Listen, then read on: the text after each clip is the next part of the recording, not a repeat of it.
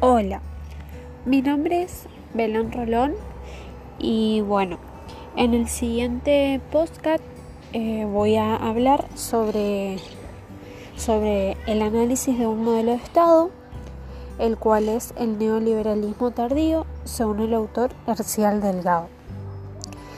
Este modelo de Estado se da desde el año 2015 hasta diciembre del año 2019.